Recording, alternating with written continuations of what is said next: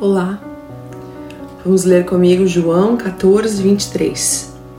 Jesus respondeu e disse-lhe: Se alguém me ama, guardará a minha palavra, e meu Pai o amará.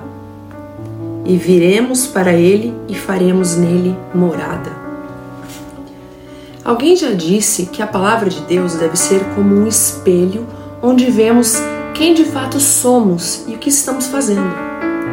A verdade é que muitas vezes parecemos ser o que não somos de verdade e vivemos de aparência, representando o que deveríamos ser no nosso coração e não somos. O versículo, que é a base de hoje, nos ensina que podemos alcançar um outro nível do amor de Deus, que nos transforma através de um profundo relacionamento e intimidade e esse outro nível está diretamente ligado à obediência, que só é possível quando somos de fato cristãos e não apenas parecemos ser como cristãos, que é quando ouvimos Sua palavra e temos o desejo de obedecer e mergulhar de todo o coração no Senhor.